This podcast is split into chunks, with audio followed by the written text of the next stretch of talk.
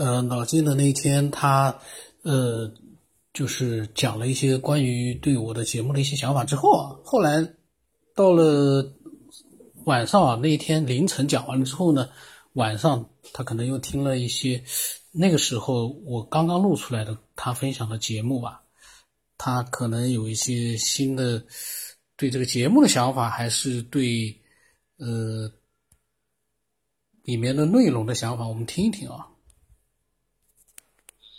是啊，今天听了您那个给我录的第四期啊，呃，这好像就是说我这观点呢说到一半没说完，这模型啊，呃，我主要是想对您这个后边，呃，这个这个对科学的这个态度议论，想说几点观点啊，也就是说您说这个，呃，其实我所有的这些构思。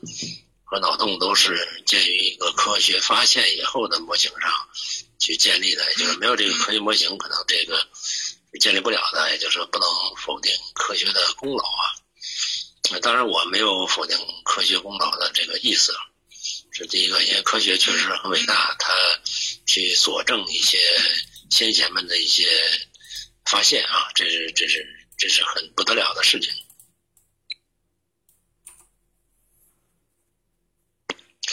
呃，我的想法在哪儿呢？就是，呃，圣贤们所讲的东西呢，两千多年前他们讲的东西呢，我理解，呃，就是在讲宇宙，就是在讲我们这个世界是怎么回事。呃，苦口婆心讲了很多啊，尤其是这个释迦牟尼，他讲的呃太多了，就是翻过来调过去去讲这个空性也好，这个。呃，不二法门也好，这东西，它都是在告诉你这个世界是那样的。但是呢，呃，我们尤其当时两千多年前的人类，他没有现在的一些科学手段，也没有这些发现，他只能是说，呃，从你的心，也就是从心理的角度去探知，因为那是一个唯一我们能够掌握的手段。呃，所以才会有这个。有心人才能够去学佛，有缘人能够学佛，也就他才能听懂，或者说听得进去佛祖在讲什么。呃，那么佛家就会有那么一个论调，叫做信则有，不信则无。也就是说，你听不懂的时候呢，你可能理解不到那个境界，你也看不到那个状态，你也你也猜测不出来。所以呢，这个时候呢，他给你讲了一堆办法，说你你。听不懂没关系，你按我这做就行了。你你做到一定程度，你可能就会听得懂。这就是一个启蒙和一个高智商的教育。所以它，佛教分小乘、中乘、大乘、金刚乘，它是针对不同人讲的内容不一样。包括这个禅宗，禅宗它讲的就是不立文字。不立文字呢，这个本身就是一个。法门啊，就是说一个方法，就是说，嗯，其实所有东西不是靠语言文字来传达的。这个宇宙之间本没有文字，对第一义第一义的传导是靠意念，是靠就是说我我心里的感受或体会，啊，那我能感应到你，你比如说你想个什么想法，我能感应到，我直接就体会到了。那现在可能很多动物界还有这种还有这种状态啊，那那你语言和文字越发达，实际上你这个感知能力就越差。被替代了嘛？你不去锻炼它，它就越差。但是，呃，随着科学的发展呢，就是它有好多东西呢被发现出来。那么发现的过程当中，科学家也在佐证这些宗教学说，包括这个佛家讲的一些空境啊什么，就是它越来越贴近。就是两两个轨道走的东西，原来不搭界的，现在越来越互相有联系了。这是我觉得量子物理这个发现以来的，呃，这个人性共同的东西，他们在在靠近，在靠近。但是呢，两千多年到现在，包括这个几百年的科学发展，呃，有这么都有这么一个隔阂，就是佛家呢说佛的，宗教说宗教的，科学说科学的，人大家互相呢谁也呃不信谁的，或者谁也不认同谁的。这就有毛病在哪儿呢？就是说，你不可能拿一个宗教的这个，比如说经书，你你拿所有的大藏经去解释粒子量子，这事儿是不可能的，因为那是两千多年前没这概念啊。那你也不可能说是我拿量子这个微观去解释，呃，这个即空即有，非空非有，你也不可能这么解释。你认为那个东西不靠谱，他认为你这东西呢有点偏颇，或者说呢他根本就没认为你这东西是是将来会有这么一个东西存在。他那因为两千多年前嘛，他没这个东西。也就是说，这么多年来，实际上呢，呃，是各跑各的道也就是说，你比如说现在听这些。呃，媒体现在媒体的一些呃信息啊，包括讲佛学的那一大堆，尤其讲的精彩的也很多，包括一些高级大师讲的他，但是他讲佛学讲这些东西都是基于原著，因为我们后代人不会去呃，你没有看到人家所看到那个，就是说老子说我看见了，这这宇宙就就是一就是一大大飞炮，然后呼来吸去的，然后我不知道他为什么是这样的，所以我起名叫道。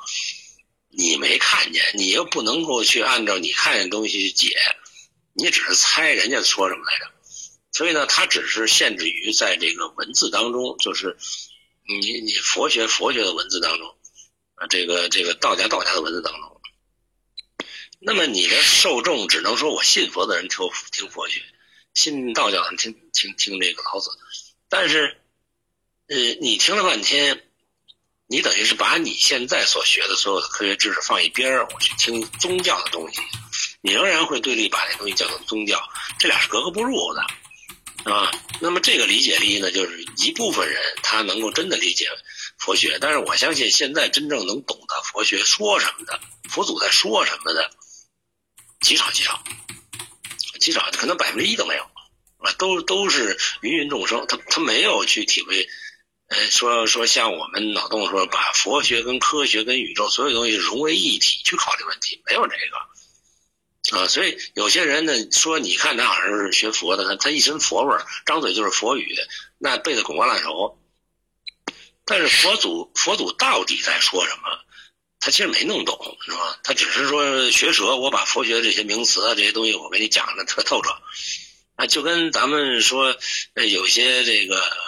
呃，八卦似的，说这说这个人，呃，说关羽，关羽他牛，他什么什么牛，然后他就讲关羽他妈是谁，然后他后来是呃出生以后他怎么他哥几个，然后他那个弟弟怎么他他在研究这事儿，你知道吧？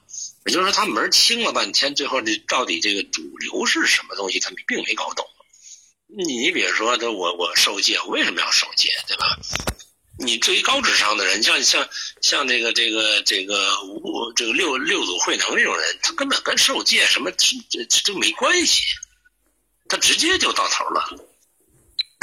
那么科学界呢，就是他不屑于顾那些思想的东西，因为思想东西你看不见摸不着。科学的定义就是我要定量，要定性啊，我要能看得见摸得着，我我我，那什么叫看得见摸得着啊？那，就我前面讲的，就是说你，你只能拿你认为你看得见、摸得着的东西去认知世界，这世界绝对比你大呀！就你看不见、摸得着的东西太多了，对吧？因为因为你是世界世界极其渺小的一个东西，那么我们也不能，就是说从这个角度上，也不能说盲目的去尊重科学，因为科学毕竟是有局限性的，就是我们发现的手段的局限，不是我们发现的意愿，是我们的手段有问题。是吧？它局限在这个这个人类这个模式上，你毕竟是个动物嘛，是吧？你又不是神仙，你你在这个手段上，你去再怎么发现，你也在你的手段上有限制，对吧？但是宇宙肯定比你大，否则不会造就出你来，要不然你就造宇宙得了，对吧？你你牛，所以这个是必然的。但是呢，我们试图去讲解、去理解宇宙的关系的时候呢，就会综合各种情况去统一考虑。那这种统一考虑的脑洞出现以后呢，我们试图跟大家探讨，让大家理解的过程当中，是需要让大家有一种听得懂的语言去解释。当然，我不是一个很专业的人啊，就是我是从这方面这么想。你假如有一个既懂佛学的，或者说你已经得到的，就是就是一个佛祖，包括就是说你就是佛祖今天在世的佛祖，我就看清楚这宇宙就这么回事就跟当年这个释迦牟尼讲宇宙怎么回事来着。讲空讲讲讲无啊，无数恒河沙系，是吧？那就跟现在的宇宙这无穷无穷无尽一样，是吧？这科科学家已经确定看见的东西嘛。我能不能把这个语言佛的语言变成一种大家能理解的、认可的科学的语言来讲出来？也就是说，我把佛学变成科学的语言去讲出来，我结合科学东西，因为你信科学嘛，你不信佛嘛，对吧？那佛讲的就是这些东西，只不过他是现代科学逐渐一点一点发现，他跟佛学很接近了。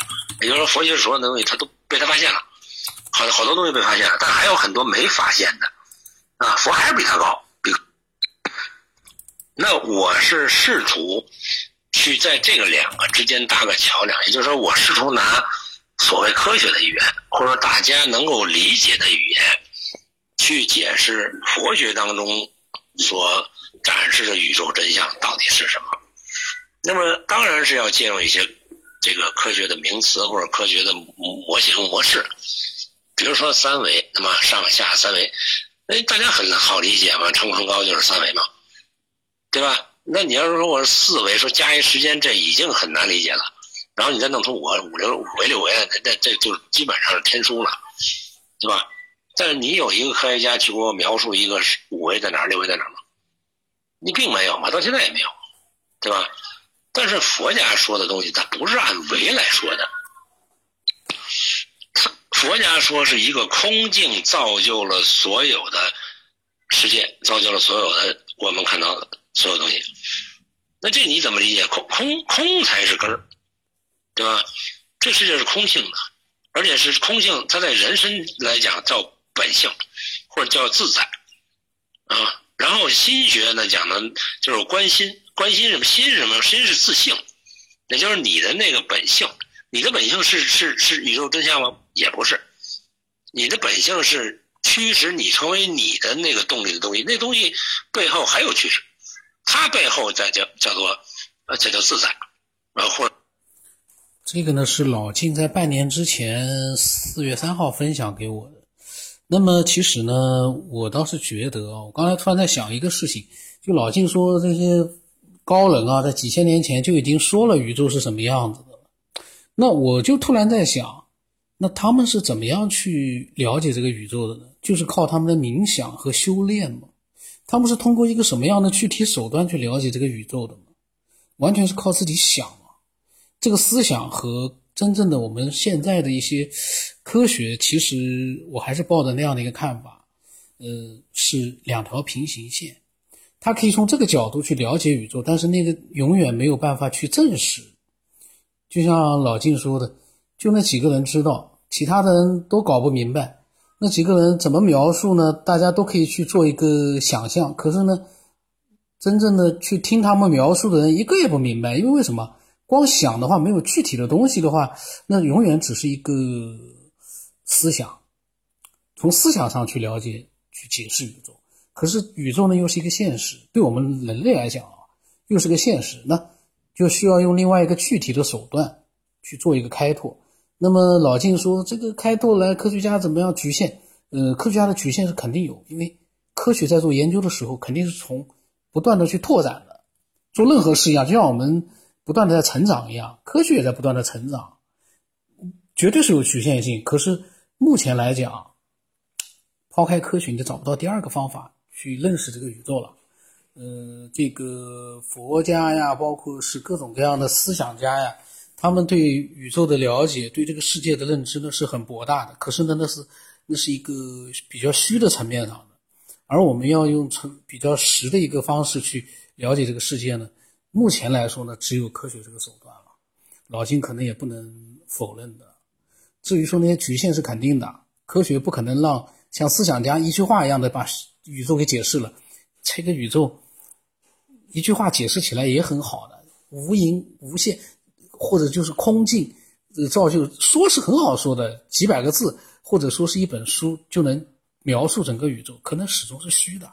科学是要从实的角度去了解、探索这个宇宙的这个世界的，所以两个啊，虚和实啊，嗯，其实呢是，就像我说的，前两天录了个节目还在讲，虚实结合，但是虚就是虚。实就是实，虚实结合之后呢，对这个世界了解就更深刻了。这个我想老金现在应该也不否认了，因为老金那个时候呢，可能呢就是对科学呢他还是觉得也是有局限的，他呢就是觉得呢就是这个高人呢对这个世界已经全部解释好了，解释清楚。但是我觉得不同的层面，两条平行线，嗯，没有高低，然后呢，呃也不一样，所以呢就是我个人感觉啊，我个人的看法就是科学和。几千年来的各各个思想家、伟大思想家，他们呃所做的事情是不一样的。思想家可能更高了，从某种角度来说更高了，它指引了人类的一个发展的一个进程。可是呢，具体的事儿、具体的事情啊，还是需要科学家去做的。没有科学家，没有科学家，光靠思想家，光是从这个思想的角度去去做一些事。也可以，因为人的大脑是可以幻想的。可是，没有科学研究出来的这些各种各样的具象的东西，我们的幻想的可能性也小了。我可以想象一下，几千年前没有现在我们这样的一个生活的一个这个各种各样的一个这个技术啊，或者是一个呃发展的这样的一个这么先进的话，几年几千年前的人哦，他们大脑里面所幻想出来的东西可能更简单、更单纯，但是呢。没有我们现在这样丰富，他们呢更简单、更单纯，可能也更博大。因为宇宙和星空其实也很简单，说起来的话也很简单，但是呢那是不一样的。我个人虽然说的没有老金那么透啊，但是呢我是对他的这个看法呢，我还是持点保留意见，因为这个里面的描述的这个点不一样。呃，思想家他如果说活在今天的话。他也需要通过科学发现的这些技术，他来认知很多东西的。可能他的想法也会有一些改变的。毕竟几千年前的认知能解释一切吗？我也有点不太认同。所以哲学这个东西啊，哲学始终是虚的，很伟大，但是哲学的跟实的呢还是不一样的。那么我们下一次再听听老金讲的更多的一些内容啊，因为老金还讲了很多其他的内容，我们一块听听看。这个呢是半年之前老金分享，呃，老金呢这个后来呢还分享了一些具体的一些他的一些可能也有一些神奇的经历，还有个有很多，我还是蛮期待的。我们下期再再听吧。然后呢，如果你有你的想法的话，你也可以把它分享过来。我的微信号码是 b r o s 我们八不能生八，微信名字呢是九天以后。今天就到这里吧。今天老金这期节目听到的时候，心里估计。又不爽了，半年前的节目还被他给反对了一下，也不叫反对哦，个人的意见，纯粹代表我个人。老金讲的可能是是真理，但是呢，从我的角度来说呢，我想象不到那些事情，我就从我个人的这个比较低的角度呢，发表一些我个人的见解。反正最终呢，是由听众自己去认定、认同谁。